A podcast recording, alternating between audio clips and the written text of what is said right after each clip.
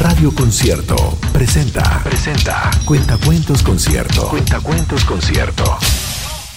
Historias para chicos y grandes. En la voz de Elisa Zulueta. Domingo se va de casa. Escrito por Daniel Villalobos. Este era un niño muy terco y mal genio. Se llamaba Domingo. Y ante cualquier cosa que no le gustara, decía siempre lo mismo. Me voy de esta casa. A veces su papá le pedía que barriera la entrada del jardín y Domingo respondía, si me obligas, me voy de esta casa. O algunos días su mamá preparaba legumbres. Domingo alejaba su cara del plato y decía, si me haces comer estas legumbres, me voy de esta casa. Pero nunca se iba. Y siempre al final terminaba haciendo caso de una u otra forma. Hasta que un día sus padres sentaron a Domingo en el sofá del living y le dijeron que tenían una noticia importante. Hijo mío, le dijo su madre, vas a tener un hermanito. Cuando llegan niños nuevos a una casa se terminan quedando con todo, gritó Domingo. Eso no es verdad, dijo su madre. Todo el mundo lo sabe, dijo Domingo. Entonces lanzó su frase favorita. Si traen un hermano, me voy de esta casa. No hay nada que hacer, dijo su padre. Tu hermanito va a llegar muy pronto. Domingo lloró y pataleó. Su padre tuvo que amenazar con dejarlo castigado un mes. Pero todo era inútil con Domingo. Me voy de esta casa, decía. Me voy de esta casa, me voy de esta casa, me voy a ir de esta casa. Bueno, bueno, dijo por fin su madre. Si de verdad eso es lo que quieres, ándate. Sus padres le habían dicho muchas veces la misma cosa. Si de verdad te quieres ir, Domingo, ándate. Pero esa noche, mientras rumiaba en su cama fingiendo dormir, algo se iluminó dentro de él. Si me voy, pensó, van a ver que hablo en serio y no traerán otro niño a vivir aquí. Estaba decidido. Al día siguiente, muy temprano, domingo, por fin sería de casa. Luego pensó, si me voy a otro lado me voy a aburrir. Mm, tengo que llevar algo para entretenerme. Muy despacio, se levantó en la oscuridad y tanteando en el suelo tomó algunos de sus juguetes. Lo metió en su bolso y dejó el bolso al lado de su almohada para no olvidarse de ellos. ¡Oh! ¡Ey! También tengo que llevarme algo de comer, pensó mientras se le cerraban los ojos de sueño. Porque el viaje va a ser largo y después Domingo no alcanzó a terminar el pensamiento porque ya había empezado a roncar. Cuando abrió los ojos vio con horror que su pieza estaba llena de la luz del sol. No era el amanecer, era mucho más tarde. Se había quedado dormido. Se levantó de un salto, se vistió, cogió su bolso con los juguetes y bajó la escalera muy despacio. No había nadie en la cocina. Sus papás todavía dormían. ¡Excelente! Domingo miró dentro del refrigerador y se preparó un sándwich de mermelada. A último minuto tomó además la última manzana y el último plátano que quedaban en el frutero. Los echó al bolso y muy despacio salió a la calle. Tengo que irme deprisa, pensó Domingo. Y, al... y la mejor manera de hacer eso es caminar en línea recta sin detenerme hasta llegar a algún lugar. Caminó por muchas horas. No parecía estar llegando a ningún lado y todas las calles se veían iguales. Hambriento se sentó bajo un árbol para comer lo que llevaba en el bolso. Entonces, frente a él, se detuvo un soldado a caballo. ¡Ay! Domingo se asustó, pero el soldado solo le miró con interés. ¿Dónde vas, niño? dijo el soldado. Me voy de casa, contestó Domingo. Estoy caminando en línea recta, pero llevo muchas horas en eso y no llego a ninguna parte. Para llegar a alguna parte tienes que viajar a caballo, le dijo el soldado. Sube, que te llevo, pero tienes que darme algo. no tengo nada, dijo Domingo. Entonces no te llevo, dijo el soldado. Domingo iba a decir que entonces se iba de casa, pero de pronto se dio cuenta que ya se había ido de casa. Le mostró al soldado su bolso. Ah, tengo algo para comer. El soldado cogió la manzana. Se la voy a dar a mi caballo cuando acampemos, dijo. Sube. Domingo nunca sabía subir un caballo, pero el soldado le cogió, lo puso delante de su montura y se lanzó al galope. Iban tan rápido que Domingo cerró los ojos. El viento le pegaba en las orejas y el pelo del caballo le hacía cosquillas en la nariz. Galoparon durante horas. Cuando por fin se detuvieron, Domingo abrió los ojos. Estaban en mitad de un campo. Hasta aquí llego yo, dijo el soldado.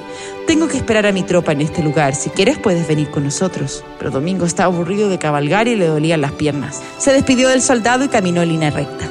Mucho rato después, cuando el sol estaba en el centro del cielo, tuvo hambre y se sentó en la mitad del campo a comer su sándwich y su plátano. ¡Wow! Entonces vio un oso acercándose en un tractor. El oso llevaba un sombrero de paja y un overol muy sucio y roto. Domingo tuvo miedo, pero el oso no parecía amenazante. Detuvo el tractor frente al niño y lo miró desde arriba. ¿Qué estás haciendo en mi campo, muchacho? dijo el oso.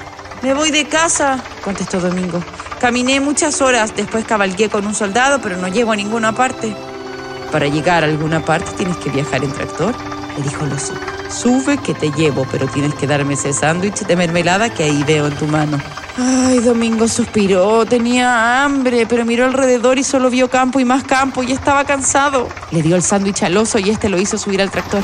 Viajaron durante muchas horas mientras el sol se movía hacia el horizonte. El chuc, chuc, del motor adormeció a Domingo, que apoyó su cabeza en la enorme espalda del oso y se durmió. Lo despertó de golpe el tractor al detenerse. El oso estaba golpeando el volante. ¡Ay, se me acabó el combustible! dijo el oso. Voy a tener que esperar una grúa para que me remolque. Si quieres puedes esperar conmigo. Domingo miró alrededor, estaba en el borde del campo, a la orilla de una carretera y estaba atardeciendo. No, no, no, no, gracias, le dijo al oso. Pre prefiero caminar hasta por fin irme a casa. Mientras las sombras se hacían más y más largas, Domingo siguió solo por la carretera. Le dolían los pies, le picaba la cara y su estómago hacía ruidos. Caminaré hasta que sea de noche, pensó. Y entonces me comeré este plátano y me sentaré al borde del camino a esperar que lleguen mis papás. Ya deben haber entendido que hablaba en serio y no van a tardar. El sol se fue del cielo. Aparecieron la luna y las estrellas y por la carretera empezó a soplar un viento frío. Domingo se abrazó para entrar en calor. Entonces las luces de un vehículo aparecieron a lo lejos. ¡Son mis papás! pensó Domingo y se alegró. En el fondo ya estaba aburrido de irse de casa y tenía ganas de volver a su cama y a su familia y a su comida caliente. Pero lo que venían por la carretera no era el auto de sus papás, era un descapotable rojo. Y al volante, con una chaqueta de cuero negro y un pañuelo al cuello, venía manejando una jirafa. ¿Qué estás haciendo solo en este lugar a estas horas, niño mío? Preguntó la jirafa al detener su descapotable junto a Domingo. Me fui de casa, contestó él. Caminé por muchas horas en línea recta, pero no he llegado a ningún lugar y ya estoy cansado. Sube, le dijo la jirafa. Te llevo de vuelta a la ciudad siempre que me des algo de comer como ese plátano que se asoma por tu bolso. Domingo desconfió. Ay, las jirafas no comen plátanos, dijo. Lo que comen plátanos son los monos, no la jirafa. Bueno, dijo la jirafa encendiendo el motor. Entonces sigue tu camino hasta que pase un mono. Domingo no dudó, saltó dentro del auto, sacó el plátano de su bolso y se lo dio a la jirafa. Muy bien, dijo ella. Vamos. Partieron a gran velocidad. No sabía que las jirafas manejaran descapotables, la verdad, dijo Domingo. ¿Qué otra cosa podríamos manejar? dijo la jirafa. El vehículo iba cada vez más rápido. Las luces de la ciudad se veían a lo lejos y más y más y más grandes. Domingo estaba asustado. Esa jirafa era una conductora muy irresponsable. ¿No, no deberíamos ir más lento? preguntó nervioso. ¿Por qué? dijo la jirafa. Lento, no se llega a ninguna parte. Ya estaban entrando a la ciudad. El descapotable corría y corría por las calles vacías. Domingo sentía vértigo. Yo me bajo aquí, gritó de pronto. No puedes, dijo la jirafa, no puedo detenerme.